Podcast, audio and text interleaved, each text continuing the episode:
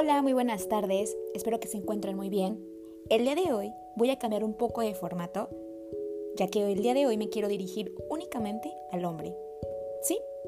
Porque he sabido que también hay hombres que escuchan mis podcasts y me encantaría que el día de hoy lo escucharan. Y si no es así, me gustaría que tú compartieras este podcast para tu pareja, para tu papá, para el tío, bueno, yo qué sé. Pero me gustaría el día de hoy solamente dirigirme al hombre.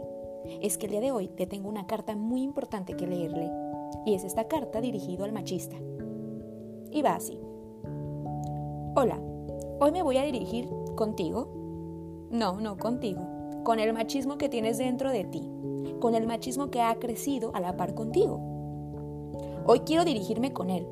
Si tú no lo haces, yo sí porque sé que hay momentos que te desesperas por no entender y empatizar a las personas. Sé que hay una desesperación por no poder expresarte, por no permitirte sentir vulnerabilidad y solo querer sentir poder y fuerza.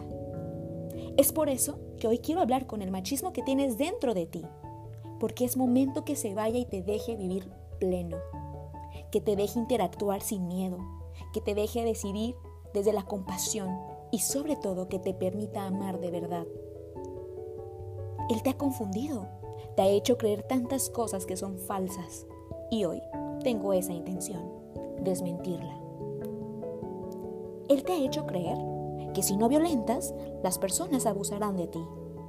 Él te ha hecho creer que la mujer no puede ser más que tú y no merece un trato digno. Él te ha hecho creer que la única forma de solucionar los problemas es a través de la violencia. Él te ha hecho creer que llorar es de débiles. Él te ha hecho creer que solo con el alcohol y las drogas puedes expresarte. Él te ha hecho creer que no puedes pedir ayuda. ¿Te suena todo esto? Increíble. Cómo el machismo te ha metido esas ideas sobre ti, sobre las personas y sobre el mundo. No ocupo saber el futuro para decirte que si seguimos con este compañero de vida, lo único que te va a generar es problemas, separaciones, depresión, ansiedad y una lucha interna insoportable. Las personas que tienen un gran machismo quedan normalmente sin redes de apoyo por el daño que hacen y lo difícil que es tratar con ellos. ¿Y qué crees, machismo?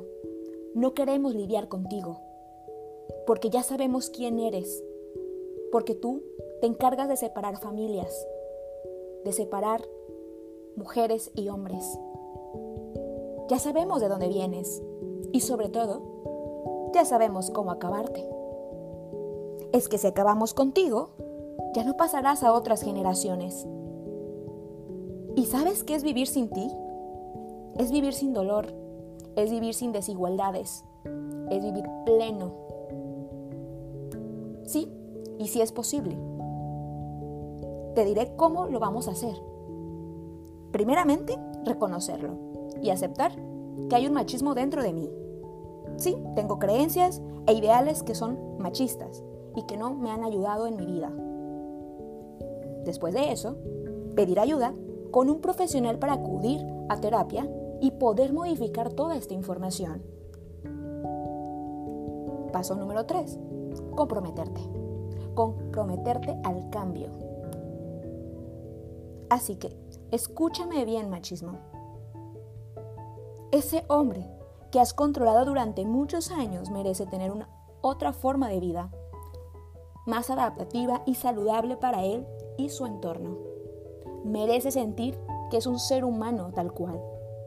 Él merece ser pleno porque es valioso. Tú no lo eres.